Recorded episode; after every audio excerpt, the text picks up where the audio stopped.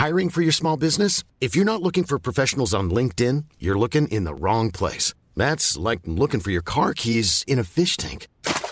LinkedIn helps you hire professionals you can't find anywhere else, even those who aren't actively searching for a new job but might be open to the perfect role. In a given month, over 70% of LinkedIn users don't even visit other leading job sites. So start looking in the right place. With LinkedIn, you can hire professionals like a professional. Post your free job on linkedin.com slash people today.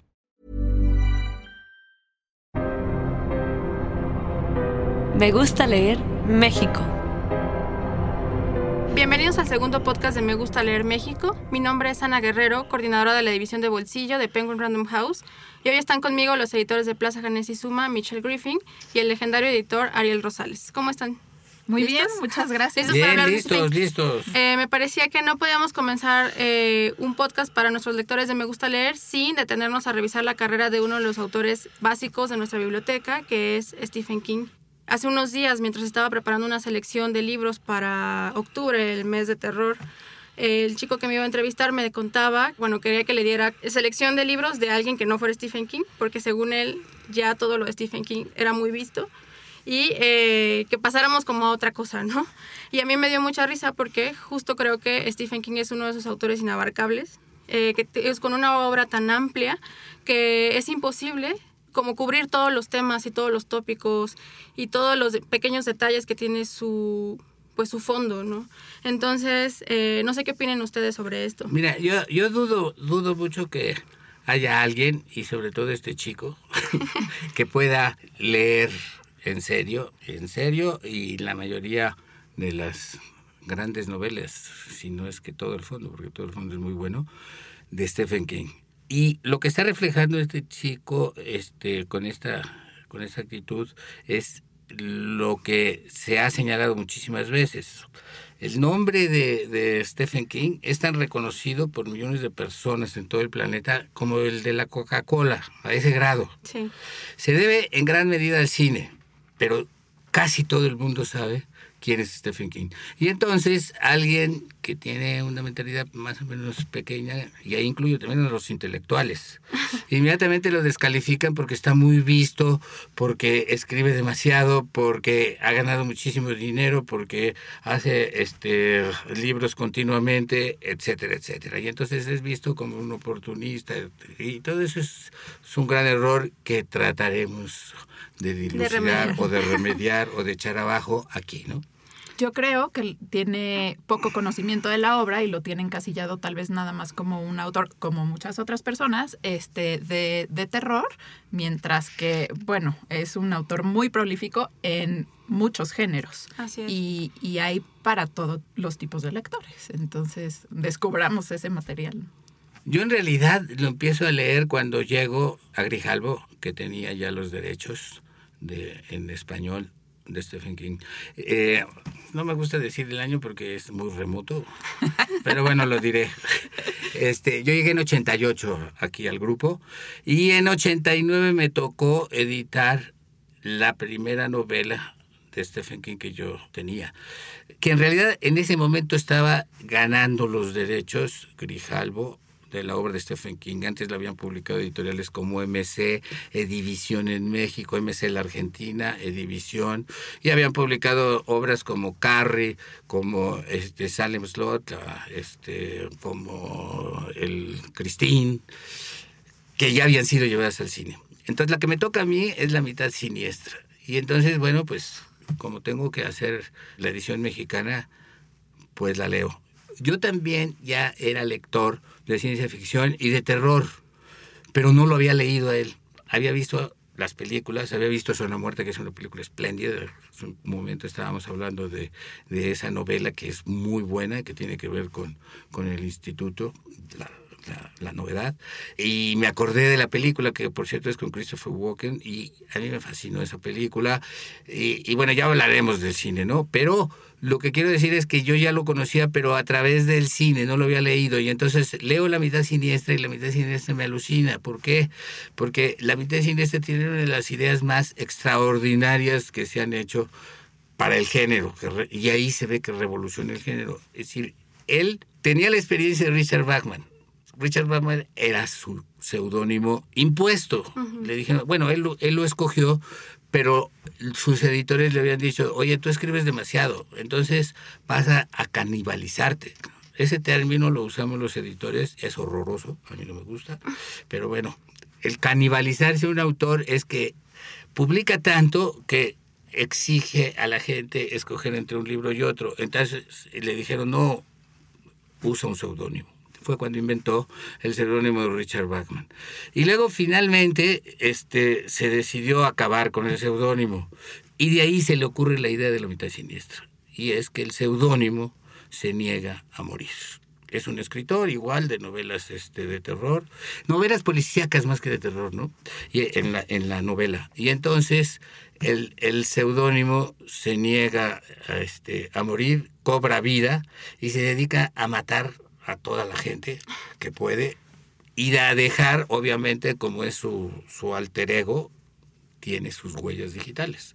Entonces deja las huellas del escritor, las Pero deja en todos lados y entonces, bueno, viene todo el conflicto en ese sentido. Me pareció, pues, para mí no fue una novedad, fue una cosa absolutamente nueva y dije, ah, mira, Stephen King se renueva en cada libro.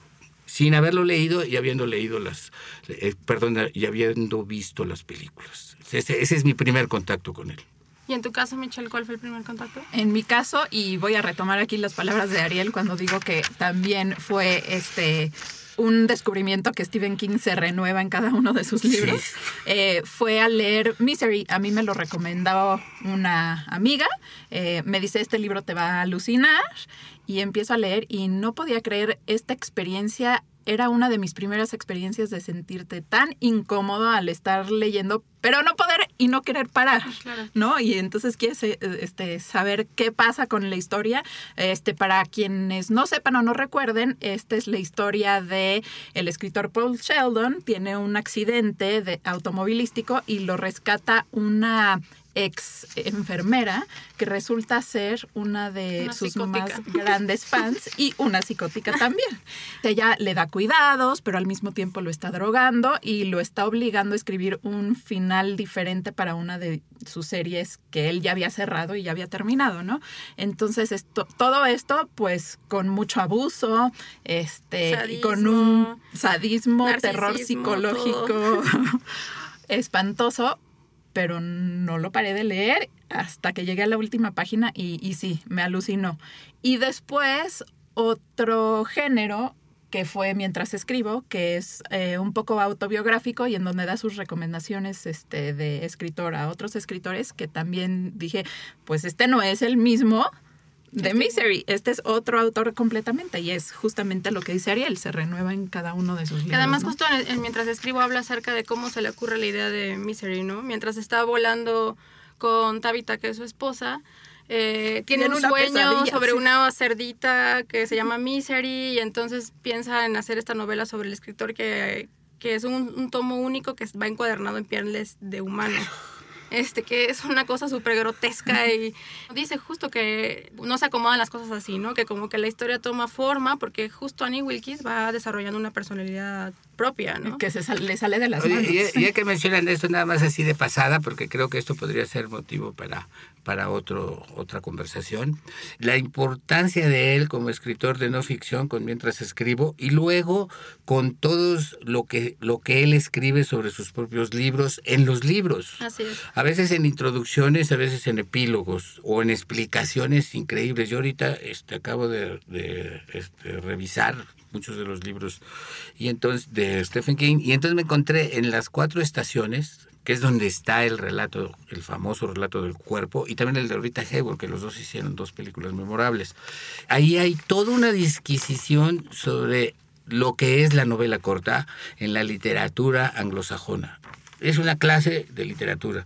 Entonces, yo les propongo que más adelante hagamos otro, porque pues este es interminable, ¿no? Y hagamos otro y veamos la parte, nos clavemos mientras escribo, porque ahí hay mil cosas y este tipo de reflexiones que hace sobre sus propios libros y sobre el acto de escribir. ¿no? Así es. Bueno, eh, sí quería contarles que en mi caso yo llegué a Stephen King muy muy joven, o sea, como eso de los 12 o 13 años. Qué suertuda. ¿Verdad? Pues más bien era una cosa de... Yo ya estaba ruquísimo. Lo, lo que sucede es que Stephen King es un lector para, para de iniciación para muchos adolescentes Claro, ahora. claro. Y en este caso, en donde yo vivía, solamente había una librería donde comprar cosas. Y lo que tenían siempre eran los libros de Stephen King. Además no llegaban ni siquiera como los famosos, llegaban todos los otros, este, que creo que como que bajaban de la Ciudad de México y se, se- como Lo- se lo- lo que dispersaban no en se la provincia. vendido. Así es. y entonces lo primero que yo leí fue Un saco de huesos. Wow. Eh, Ah. que es, eh, bueno, me voló la cabeza además, o sea, recuerdo, fue como la primera lectura que yo sentí, o sea, como la sensación física de leer con miedo.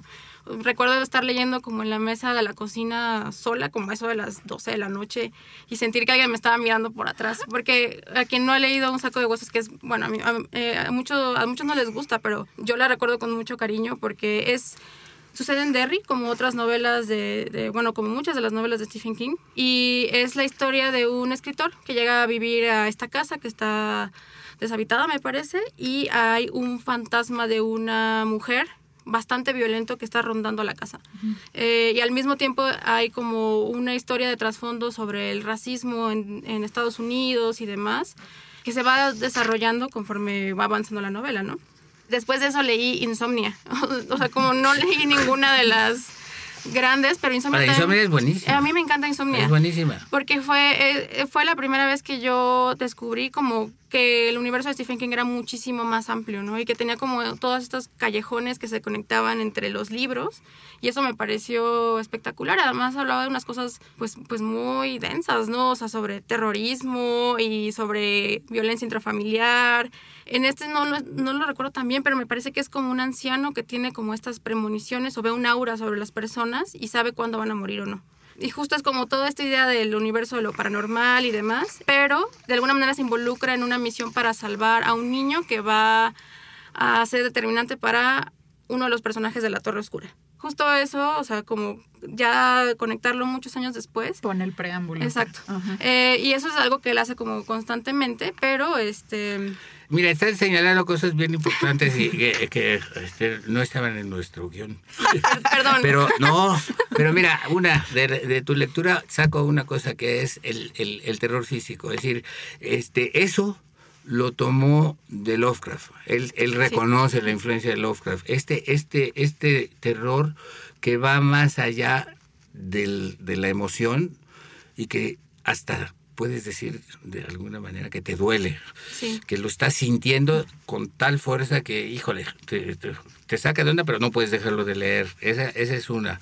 Y luego también estás señalando en tu lectura otra cosa bien importante que es la crítica social y todos los temas que él aborda, como acabas de decir, el racismo, la violencia intrafamiliar, tiene toda la problemática de género, etcétera. Y ahí es donde la nueva crítica que se está acercando a él, y digo nueva porque es la que se está acercando ya sin prejuicios, lo está encontrando increíblemente importante como escritor norteamericano porque es una crítica a las instituciones norteamericanas, a la familia norteamericana, al gobierno norteamericano, a los gobiernos norteamericanos, y además planteando cosas del pasado, del presente y de las direcciones que puede tomar la sociedad del futuro. Eso es Stephen King.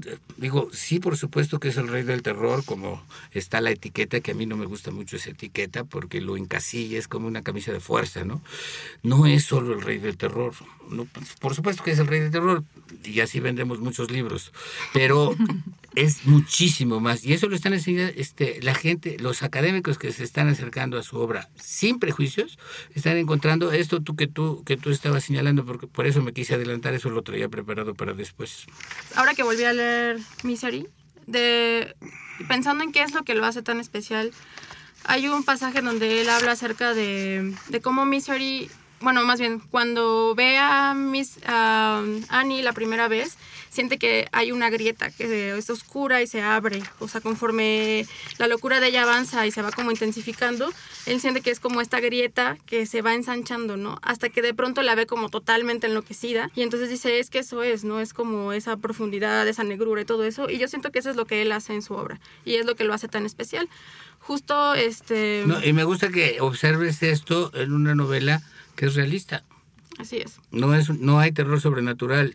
En todo caso hay horror psicológico, ¿no? Sí. Como, como lo estás describiendo tú. Sí, pero es, es como el mismo procedimiento que él toma en, o sea, en otras novelas, o sea, como que va profundizando en todas esas cosas que no, de las que no podemos hablar, lo incómodo, o sea, que se convierten en cosas peores como el asco, el terror. Y bueno, o sea, quería rescatar una cita que encontré eh, donde él habla acerca de cuáles son los tres tipos de terror que maneja en su obra, ¿no? Eh, me pareció muy buena porque justo engloba como pues la densidad de lo, de lo que él tiene y él dice que por ejemplo tiene primero eh, lo que es como lo asqueroso o sea lo- el gore, El gore. tal cual no o sea es, es Splash ver- también se exacto decía, ¿no?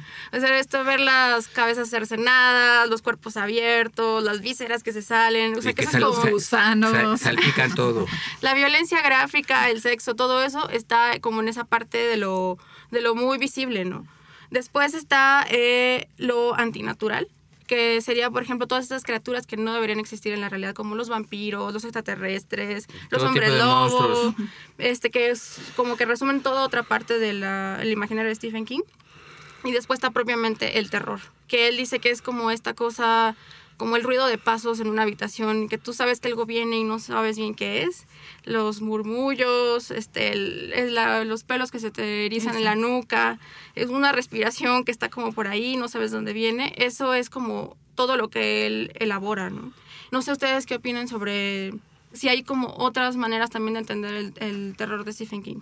Yo creo que se mete en los miedos que, que no sabes ni nombrar tú. Y eso lo hace universal. Puede ser desde un payaso, desde una fanática que se vuelve loca por un escritor, que ese yo creo, y sí he leído por ahí que es un miedo personal que, Ujú. que él ha tenido, hasta este Mr. Mercedes que controla tu mente. Entonces, nombra los miedos innombrables para todos y por eso es, es tan popular. Y, y esa es toda esta parte de terror, porque también este teníamos por acá que habláramos de lo que lo hace distinto, y lo están diciendo ustedes, a Stephen King del todo de género, lo que lo distingue de los autores clásicos de terror. Ahora, yo sí creo, y es muy importante entenderlo también así, que está dentro de una tradición, una tradición norteamericana de terror que se inicia, de literatura de terror, que se inicia con Edgar Allan Poe, se continúa con Lovecraft, y hay alguien de la generación anterior de Stephen King que es muy importante este, para él, que es Ray Bradbury. Sí. Y es, no es el, Brad, el Bradbury de la ciencia ficción, este, sino más bien el Bradbury de, De la- de la- de de la las historias de terror de la, fe- de la de las Tinieblas. Y, y, y con esto es- él dice que se da cuenta de la fuerza de los personajes, niños, púberes y adolescentes a través de la literatura de este de Bradbury. Bradbury es el primero que empieza a trabajar con niños y con este adolescentes, ¿no? Entonces, está dentro de una tradición también Bradbury fue influido por este por Lovecraft no tanto, pero sí por Edgar Allan Poe. Entonces, está dentro de una tradición de Shirley literatura norteamericana. Shirley Jackson, él, él reconoce a Shirley Jackson como una gran, gran escritora y, y además hace, eh, en algún momento dice, y, y la tienen que clasificar como neogótica. El, el, el Hill House la- este, no, no, no es novela gótica. Tal vez la otra puede ser, ¿no? La de las niñas este, que están en Eh, el... siempre hemos vivido en el castillo. Siempre hemos vivido en el castillo, que es una, una absoluta obra maestra. Entonces, este, es, es la tradición norteamericana de el- del terror, del miedo, de las situaciones insólitas, etcétera, etcétera. Ahí se inscribe. Pero, ¿cuál es su aportación? Revoluciona porque mete todos los, los este, unas ideas geniales. Yo traía por ahí dos o tres, ya, ya hablamos de, de dos, de dos ideas muy geniales.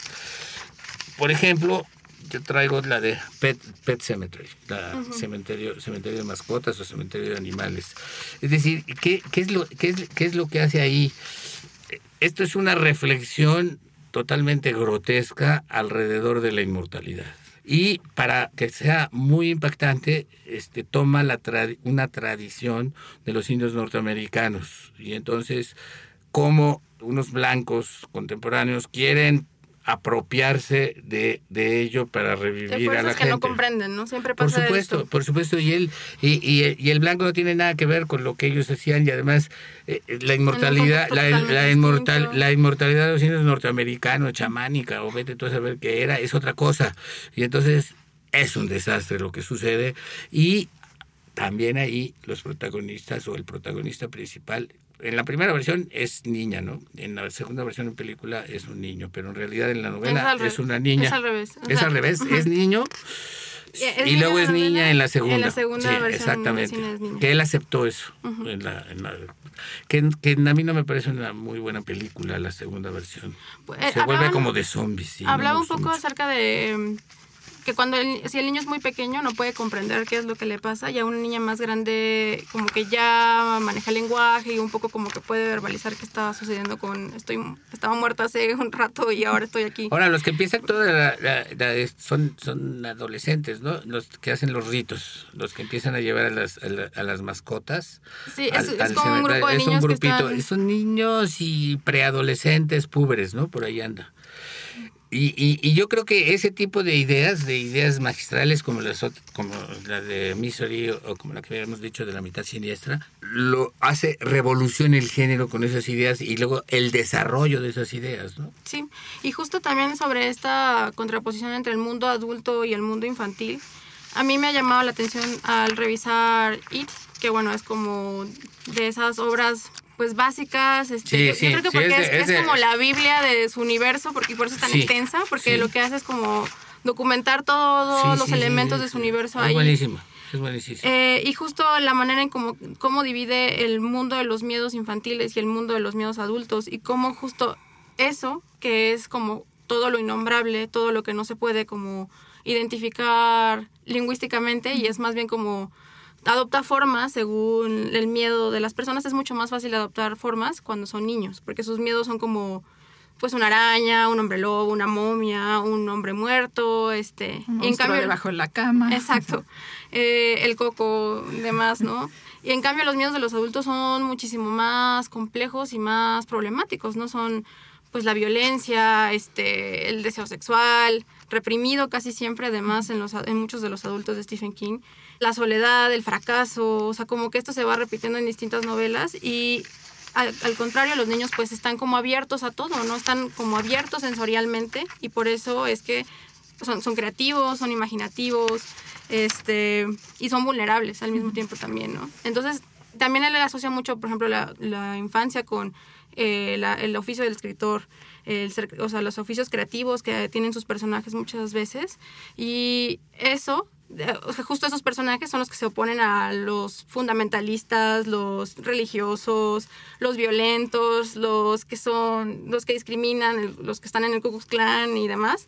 Eh, es- bueno, es básicamente como todo esta, este cerrarse a lo desconocido, ¿no? Y, y eso, eso que dices, la inocencia, el estado de gracia te permite, por supuesto, espantarte, pero también te permite ver las cosas de otra manera. Y el, y el escritor busca ubicarse en ese estado de gracia sin ningún prejuicio, sin nada, para poder acercarse al- al- a, la- a las experiencias de una manera este, muy natural.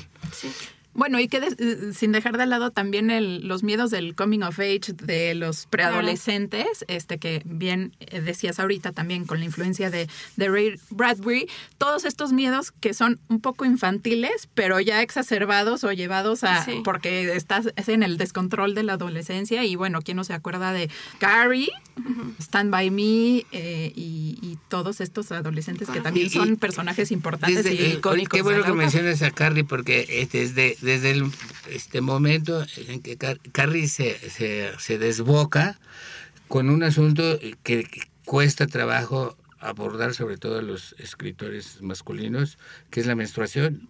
Sí. Ah, pero justo Stephen cuenta también acá otros Eh, que, que Tabitha lo ayuda a desarrollar a este personaje Claro, femenino y claro. abrirle como que las puertas a, ah, no, no, porque incluso dice que había tirado los pre- las primeras páginas del manuscrito porque decía, no, yo no puedo desarrollar a, este personaje mujer y Tabitha, su esposa, las rescata Que y dice, también, no. es, que también es escritor. Sí, siéntate es. y vamos a hacer esto juntos porque aquí hay algo de valor. Y bueno, sale una novela. Y estamos hablando de la primera. De su primera sí, novela, la, la primera que como... o También en- mientras escribo acerca de cuando su agente le llama para decirle que ha vendido los derechos de bolsillo de, de Carrie. Y él piensa que le van a dar 4 mil dólares y sí, resulta que le van a dar no, 400 mil dólares. Y él decía como que era lo que habían dado por el padrino, me parece, de Mario Puzo. Se vuelve loco. Y se vuelve loco y Tabitha empieza a llorar y bueno, entonces como que no se imaginaba justo todo el éxito que, que iba a tener. También ahora que hablabas acerca sobre este estado de gracia, me, me hacía pensar en, en el hecho de que eh, esta como capacidad extrasensorial que tienen muchos de sus personajes, el famoso resplandor, eh, como O, o ahora en o el, o el- ahora en el aura. instituto, todos, son- todos Claro. son superdotados paranormales. Que para mí es una especie de metáfora de la actividad de escribir también, ¿no? O sea, este como estar abierto a sensiblemente a lo oculto o lo que no se ve como a simple vista y justo ir y como rascarle, ¿no? O sea, como todo eso que nadie se atreve a ver, Stephen King lo ve de lleno y además ha pasado toda su vida como ahondando en, en eso, ¿no? O sea, en esos temas como prohibidos este, o dejados de lado. El tema de Stephen King y el premio Nobel, que me parece hasta cierto punto chistoso, pero pues abordémoslo. En esto parte de que en nuestro ámbito, en el ámbito este, hispanoamericano, se habló a partir de un artículo que escribió Santiago Rocangliolo en 2013 en El País, que se llamaba Yo sé quién no ganará el Nobel. Y hacía una serie de disquisiciones que pues tenía las suficientes credenciales como para ganarlo, pero que nunca se lo iban a dar. A, a mí me pareció un poquito ingenuo en algunas cosas, no conocía bien la obra de Stephen King, espero que haya progresado y ya la conozca. Y este, pero dice algo que me gusta. Lo cito textual. La mayoría de snobs que desprecian a Stephen King no lo conocen. Lo detestan porque no lo han leído y no lo han leído porque lo detestan. A este tipo de, de snobs, creo yo, pertenecen los académicos suecos que otorgan el Nobel. Luego está la parte de que eh, este, en 2017 le otorgaron el Nobel a Bob Dylan. Entonces, con toda la polémica que eso significó, y bueno, pues ya suponíamos que ya se estaban abriendo. No, pero luego vino el escándalo sexual y ya no hubo Nobel en el de 2018, sino hasta ahora que lo dieron doble para contar también el de 2018. Y yo creo que con todas estas cosas el premio está cada vez más desacreditado. Que si se lo merece, por supuesto que se lo merece, pero eso no importa. Yo, yo, lo, yo lo plantearía de otra manera. El premio Nobel no se merece Stephen King. Claro. Es un mal chiste, pero bueno, ahí lo dejo. Yo creo que Stephen King es tan prolífico y se ha hecho tan inmortal en vida que obtenga o no obtenga el Nobel, no lo necesita. No, y no lo va a obtener. No, no, no, no lo va a obtener. Este, mira, hay algo que señala en un libro, es Tony Magistrales se llama el académico, que este, ha publicado un libro buenísimo que se llama Stephen King, el America Story, America's Storyteller. Y ahí dice que los intelectuales son incapaces de resolver la contradicción que ellos consideran que existe entre las inmensas ventas alcanzadas por los libros de Stephen King, que lo han convertido en uno de los mayores autores de bestsellers de la historia, y las posibles virtudes posibles, ¿eh? Virtudes literarias de su obra. Hay una contradicción para ellos ahí y entonces esa mientras no resuelvan esa contradicción no este no va a suceder que lo acepten. Ahora que lo acepte el mainstream como se dice la este, la academia literaria etcétera pues tampoco importa mucho. No, de hecho creo que Stephen King vierte muy bien su opinión al respecto de esta polémica en un pasaje de It, que no, aunque no dice que es autorreferencial, eh, Bill Denver, que es uno de los personajes principales de, de la novela, es escritor. Y eh, justo, bueno, habla acerca de sus años de universidad, donde está en un curso de escritura creativa y, y se mete, bueno, con otro grupo de aspirantes escritores tienen una parte muy chistosa donde habla acerca de que hay un tipo que escribe, escribe como este tipo de novelas posmodernas, este, que era supongo como muy de moda en los años 60, 70. Eh, y él, en cambio, está obsesionado con el terror y la ciencia ficción.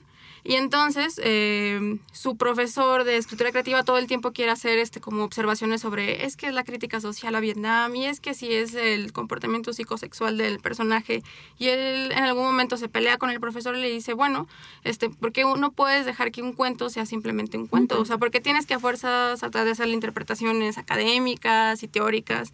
El, el caso es que él se pelea con el profesor en, en esta escena y manda, eh, el profesor a cambio le, le reprueba un cuento que escribe y él lo manda a una revista, como haciendo guiño a este episodio con Carrie.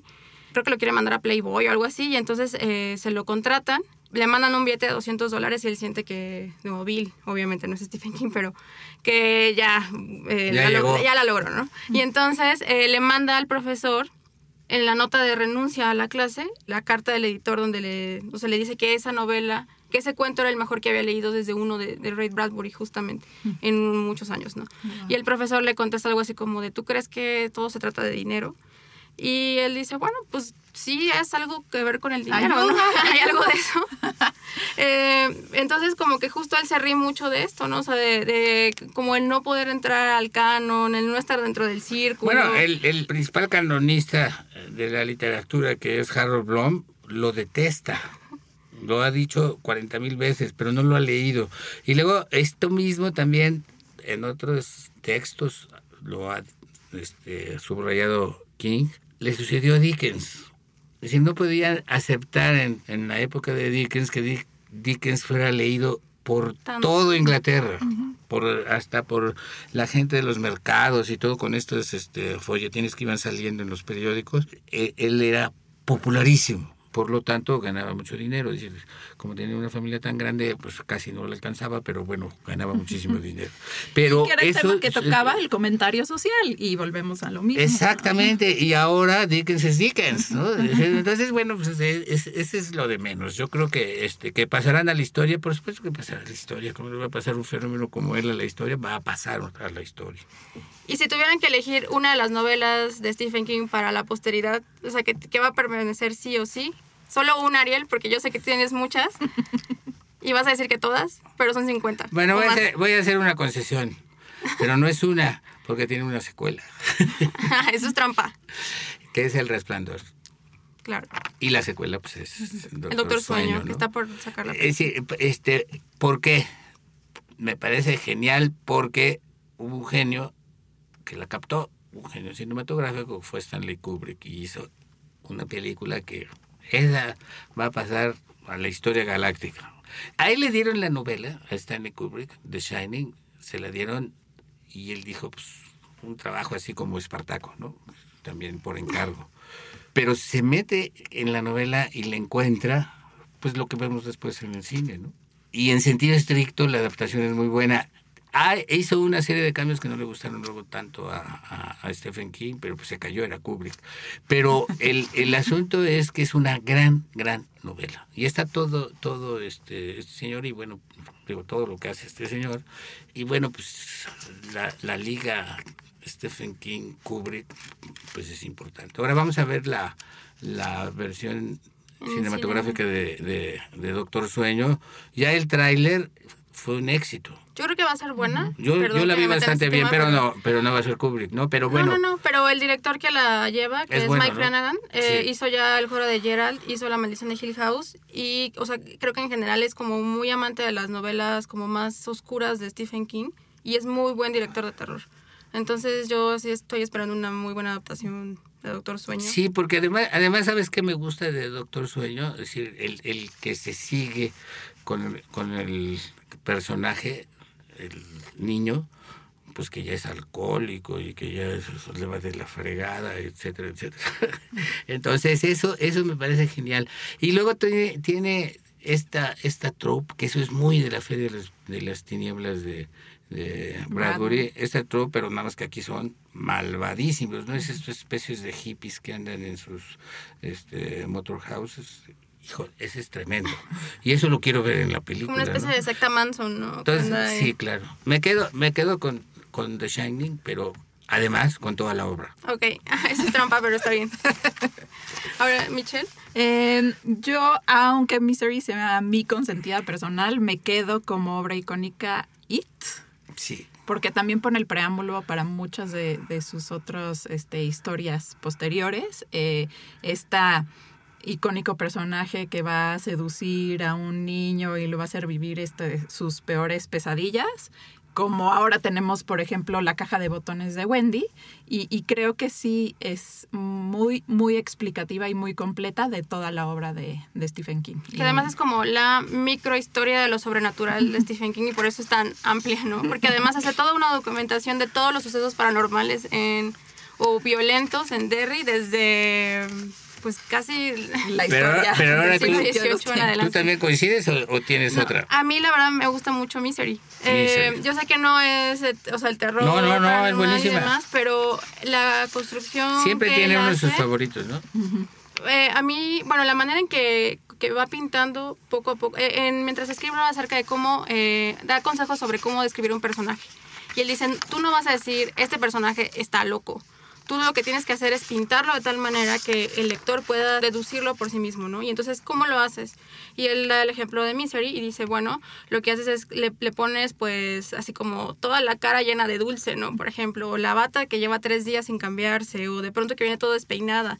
También hay, hay una parte que a mí me, bueno, hasta la subrayé en el libro porque él habla acerca de cómo Annie le hace una comida que podría llegar a ser deliciosa, pero haber pasado tantos años en el hospital la hace como siempre, como, como si fuera malograda ella. Y e- eso se me hace genial, o sea, esa descripción de cómo esta mujer es como un poco aniñada, este, pero al mismo tiempo es muy perversa, o sea, es Oye, ¿y súper cruel. te- bipolar. puedo- te puedo hacer una pregunta? Sí.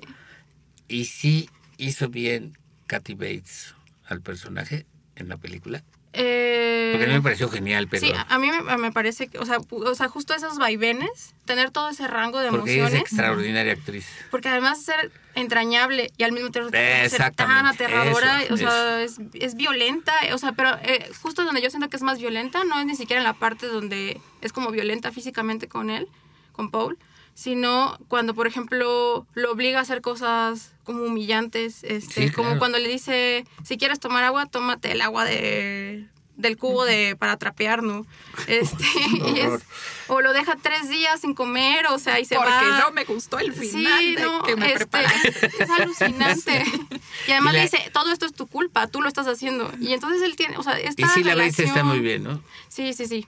Yo creo que la película Oye, y es esto nos da pie para, para hablar de las películas. Así es. O sea, no sé cuál sea su... eh, Michelle va, a- va a empezar a hablar de las películas. Su adaptación a hablar de mi adaptación preferida es El Resplandor. Este también ingredientes para las peores pesadillas. desde este las gemelas, desde sentir ese frío, esa soledad, esa este ese aislamiento de pues por la tormenta, por estar tan lejos de, de la ciudad y todo y, y el terror de ay, no los puedo ayudar ni ellos se pueden ayudar a ellos La solitos música porque- también. La música, todo, que todo es como súper raro y... ¿Es tu favorita? Sí. Yo, La yo- Ariel. yo tengo una favorita. Por supuesto, esta, el, el, el resplandor, pero no voy a repetir. Ay, perdón, Ariel, me diste la palabra. No, porque ya la había hablado yo de Tú, ella. tú lo cediste. Yo ya había hablado de ella al decir de la novela. No, yo, yo tengo especial debilidad por una película hermosa, maravillosa, que está basada en el cuerpo y es Stand By Me, cuenta conmigo. Porque ahí está este grupo adorable de preadolescentes, donde está, por cierto, River Phoenix, el fallecido River Phoenix, y, y, y tiene toda esta cosa pop, de la cultura pop, bueno, desde empezando porque este el título de la película es de una canción que es Stand By Me, y que además estuvo de acuerdo este Stephen King de que fuera todo a partir de Stand By Me, ¿no? Y luego esta cosa de que los niños se enfrentan a la muerte por primera vez, a la muerte física porque encuentran el, el, este, el cadáver, ¿no? Entonces, yo, yo, yo recuerdo de que tienen, ellos mismos se dicen entre sí, tenemos miedo, horror, espanto, pero también tienen humanidad humana en ese lenguaje que ellos tienen, que, que han desarrollado, que son muy chistosos, porque toda la película es además con sentido del humor y, y te toca fibras muy, muy especiales. A mí esa película me fascina, no sé si la han visto. Sí, Es una maravilla. es un clásico. Y luego está todo el, el score, ¿no? Las canciones son Pues es mi generación. Yo, yo desgraciadamente soy de la generación de Stephen King. Pues yo creo que la mía, no sé, a mí me, bueno, El Resplandor ya la vi más grande porque De niña no, no, te dejaron no me entrar. dejaban verla. Pero este, yo creo que me gusta mucho, bueno, ahora que las volví a ver, eh, este fin de semana vi todo lo que pude de Stephen King. Volví a ver A ver. Slot, Pet Sematary. Silent Slot es Drácula.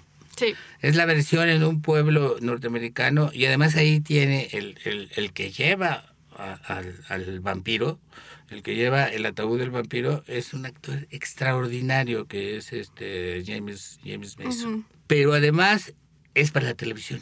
Sí, es una miniserie. Es una miniserie que, que luego juntan en una sola película larga. Sí, Una película de casi tres horas, ¿no? sí. A mí me gusta mucho. Y, Eh, y además no tiene muchos recursos. No, no, no, es súper bajo es bajo, es presupuesto. bajo presupuesto. Qué bien. A ver, otra, otra que No, viste. bueno, yo justo iba a decir que la que de, después de ver eh, está también de Dreamcatcher, ver, que es malísima. Esa es la Sí, hay, hay, hay varias malas. Este cementerio de mascotas, obviamente. Eh, las dos Ninguna de las dos son muy buenas. No, no, no. la primera parte es muy serie B, o sea, como Sí. muy así, súper mal Sí, no, presupuesto. ninguna de las dos son muy buenas. Muñecazo así, o sea, con, bueno, el gato, el, El gato gato, y demás. Pero está la de Rita Hayworth, la del cuento de Rita Hayworth, la de la cárcel. Eh, Que son ¿La dos. Milla Verde? No. Esa es la otra. Sí. Esa Ay, es genial. esa es Pero la de Rita Hayworth es, es, es el escape de una prisión. Bueno, Bueno, Carrie, Carrie. o Sí, sea, aparte Carrie de es todas las problemáticas la de, de Brian De la Palma. Es Brian De. Palma, sí. Y Hicieron esa otra- mamá, esa mamá Sí, del dos. terror. Hicieron otra versión de Sí, Carrie. están haciendo como versiones de todo lo de y King la segunda. Y, Sí. y es de cuánto? ¿Hace 10 años? Eh, la Yo- segunda yo es de la hace vi. como tres años, yo Ah, creo. sí, y no es muy buena. No. O no tan buena no como la de buena Brian como De la de Palma, Brian De ¿no? Palma. Porque es maravilloso. A mí la que sí me gusta mucho, y, y- igual um, tú me dirás, Ariel, a mí me gusta mucho de las versiones de It, la primera parte de las nuevas versiones. No sé tú qué opinas. No, yo no las he visto. ¿No las has visto? Es- es No, me fue, quedarte me con- Me quedé con la serie de televisión. Además, es- o sea, hicieron muy bien esto de... Bueno, Oye, porque... y, y hay una serie de televisión que hay, hay que recomendarlo, seguramente anda por ahí, del Resplandor. Ya hay una serie del resplandor. Claro, desde hace mucho. No, esa no la he visto. La hicieron hace como, de- después de la película, la hicieron como 10 años después de la película. Es una serie de televisión. Es más, yo la tengo en DVD. Son cuatro capítulos. Es espléndido. Porque él se quedó con la idea de que le habían quitado personajes, le habían hecho cosas. Y entonces la volvieron a hacer. Y- Yo creo que ahora justo en las plataformas, o sea, Netflix y Amazon están como muy abiertos a hacer como historias más oscuras Ahora, de ¿conocen, terror, ¿no? conocen una de televisión, una serie de televisión este, que él escribió especialmente para, para que fuera la serie de televisión, que se llama El Hospital del Terror o algo así, que está basada en una... Él, él vio una, una serie este, de ese director famoso de que es danés. Él vio eso y entonces decidió, pidió los derechos y decidió hacer la adaptación y él, él estuvo supervisándolo todo. Esa es muy buena. Se llama algo así como el, hospi- el Hospital del Terror. Sucede toda la serie en un hospital y abajo del hospital, eh, eh, en, el sótano, ahí había habido un cementerio. Entonces ocurren las cosas más tremendas a la hora de la cirugía. A la hora que están auscultando. Ah, es buenísimo, ¿eh? Ya luego les doy bien la ficha y se la damos a los que nos de- están oyendo. Acaban de subir una basada, no sé si esto, esto me lo dirás tú, Ariel, basada en un cuento, supongo, se llama La hierba alta, que acaban de Sí, subir a, a sí, Netflix. sí, la acaban de subir y que es buenísima. Es buenísima. Sí, Yo Sí, me no sabía ya. de dónde salía esa historia, pero... Mira, yo creo que lo que hay que hacer, y, y- y nosotros como editores de, de Stephen King debemos de hacer unas especies de guías de lectura. Porque, por ejemplo, este es un relato. ¿Dónde está ese relato? También me acabo de encontrar en el libro de este señor, el académico, la referencia a una y ese, ese cuento yo no lo conozco, pero no dice en, en qué recopilación está. Es un fugitivo nazi que está huyendo de Auschwitz porque él era guardia este, de Auschwitz. Llega a Estados Unidos y se encuentra un niño que le ayuda a seguir huyendo. Es el con Corazones de la Atlántida. Bueno, no sé Ahí cómo está. se llama. es- Se llama él- Pet, eh, se- acá- por acá lo apunté. Él se llama Brown ¿no? Entonces, entonces está en Corazones de la Sí, Atlántida. es, es uno, el- creo que es el primer relato de ese tomo de cuentos. Porque Es esa, que- esa película la hace Anthony Hopkins. Sí, claro, ese es con Anthony Y es Hopkins. muy, muy bueno. Ahora, yo, yo no sabía ese del es cuál? cuento. Se llama, le pusieron Hard in Atlantis. Ah, en la- en Es una recopilación de, de, La este, película de también se llama relatos. así. Hard- Hard ok. in Atlantis. Pero el cuento, este no se llama así. No, el cuento no recuerdo No, yo cómo se tampoco llama, ahorita recuerdo porque lo acabo de ver. Bueno, y esto nos está diciendo la vastedad de la obra de... Es de- de- interminable. sí, y que yo creo que cier- ciertas guías para los lectores no estarían mal en donde se ubiquen. Hay también una enciclopedia, ya sabía, ¿no? Hay una enciclopedia de Stephen Hay una King. guía de cine de Stephen King. Pero la enciclopedia de Stephen King la hicieron dos tipos, empezaron hace como 30 años y siguen haciéndola y la van renovando. Ahora está en línea, en donde está justamente como servicio al lector. Este, bueno, pero ahí hay nombres de personajes, este, personajes que se repiten, este, eh, situaciones, etcétera. Es una enciclopedia Stephen King. Eso lo encuentran en línea muy este, fácilmente y es muy vasta. Esto es hecho por fanáticos, ¿no? Es este, no, no, no es un trabajo muy profesional, pero bueno, te encuentras cantidad de cosas, ¿no? Pero justo yo creo que los fanáticos de Stephen King son muy ah, meticulosos en su. Hay algunos estudio. que no tanto. Bueno, yo, estuve, está le- bien. yo estuve leyendo a unos latinoamericanos. Claro, me contabas que estabas enojado. sí, sí, sí, sí, que son muy, muy, muy, muy intransigentes, muy intransigentes en el sentido de, como son los fanáticos. Bueno, y además, la metáfora de esta novela que les gusta a ustedes tanto de Misery es el fanatismo.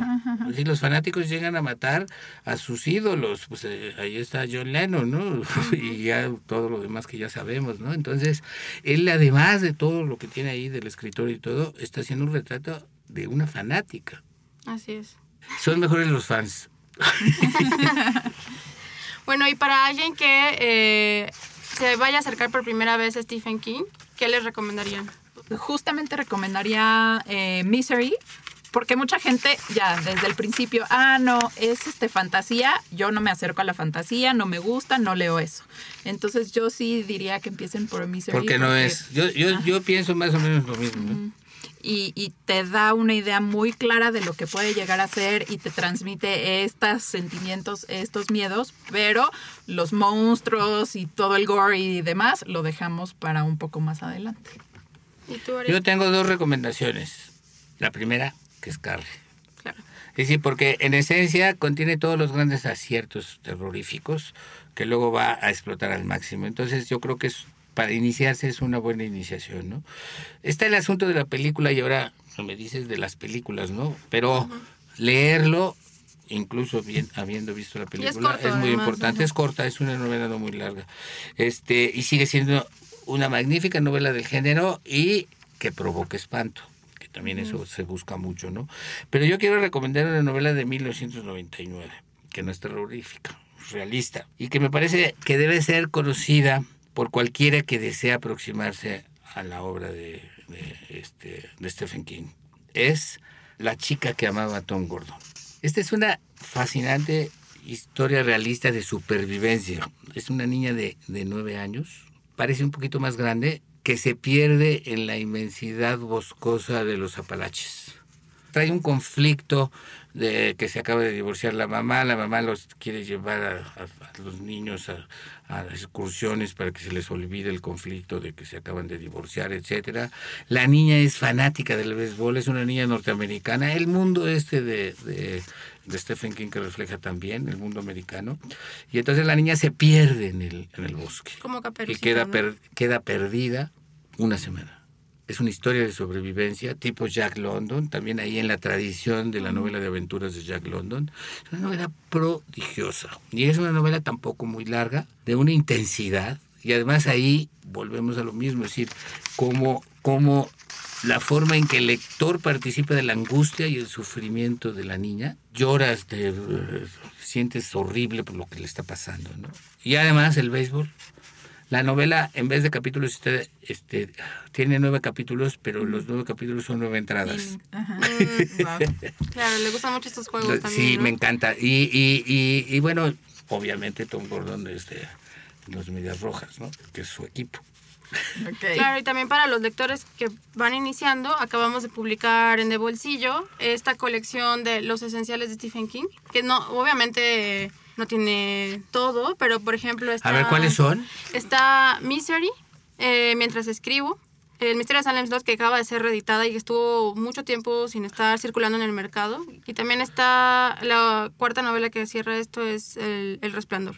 Ah, pues está muy bien. Entonces es como un kit básico para iniciarse en el universo No, de bien. Stephen King. A quien lo desee, quien esté listo, tenga el estómago listo para Y, eso. y una última recomendación, Dale. el instituto. Ah, claro. El instituto es, es una obra de madurez, es medio una tontería, una, una frase de perogrullo, pero está el Stephen King más dueño que nunca de su oficio. Ya llega, llega cosas extraordinarias en todo este rollo de, de la cultura pop. Entonces aquí hay Uber, aquí hay WhatsApp, aquí hay todas estas cosas que ahora les gustan tanto. Ahí está. Que en una entrevista dice que él es como una mosca en la pared, ¿no? Que tiene que estar escuchando de qué hablan los adolescentes, cómo se, se hablan. la- se cómo- la, de- se la dedica a sus nietos, por Sí. esta razón. Por decir- para que vean que ya me actualicé. Y para hacer este famoso show and tell que tú decías anteriormente, no puede irte narrando que son estos niños que están adentro de un instituto y como contándote la historia, te la tiene que enseñar, ¿no? y justamente lo logra así eh, con este Y- papel de hacerse mosca, porque de, de qué otro modo te va a convencer que él es uno más de esos adolescentes, ¿no? Y hay una parte que yo les decía que está en una entrevista que cualquiera que nos está escuchando lo puede encontrar en, en YouTube.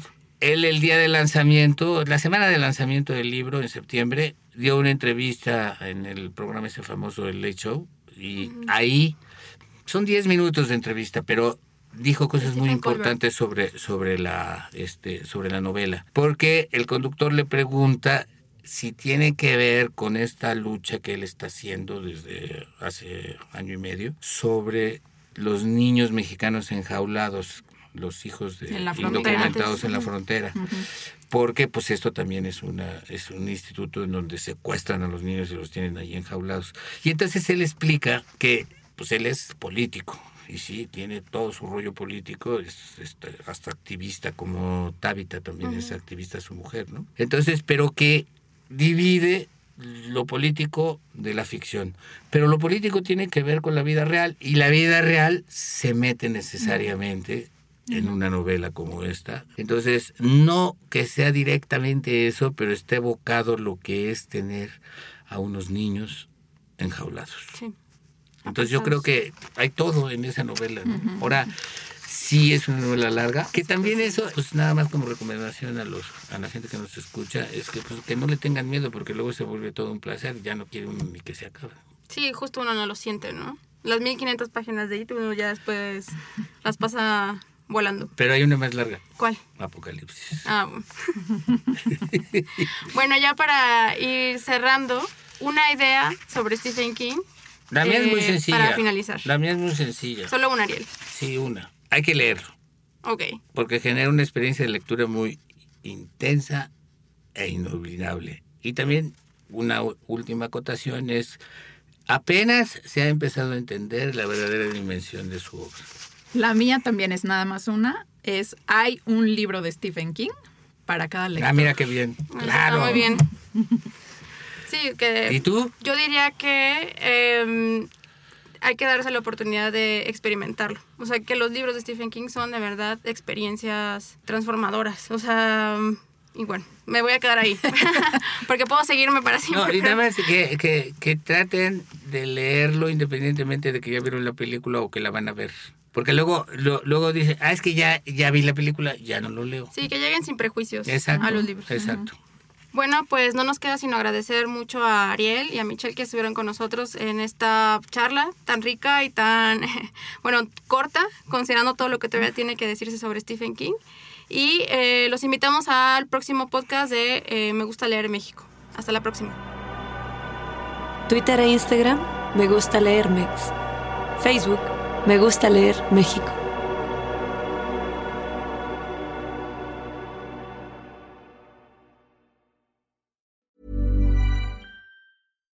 If you're looking for plump lips that last, you need to know about Juvederm lip fillers. With Juvederm Volbella XC and Juvederm Ultra XC, your lip look, whether it's subtle or bold, can last up to one full year with optimal treatment and no additional maintenance. Find a licensed specialist and see if it's right for you at juvederm.com today. That's J U V E D E R M.com. Add fullness to lips in adults over 21 with Juvederm Volbella XC or Juvederm Ultra XC. Do not use if you have severe allergies or a history of severe allergic reactions, or if you're allergic to lidocaine or the proteins used in Juvederm. Tell your doctor if you have a history of scarring or taking medicines that decrease the body's immune response or that can prolong bleeding. Common side effects include injection site redness, swelling, pain, tenderness, firmness, lumps, bumps, bruising, discoloration, or itching. As with all fillers, there's a rare risk of unintentional injection into a blood vessel, which can cause vision abnormalities, blindness, stroke, temporary scabs, or scarring. For full important safety information, visit juvederm.com.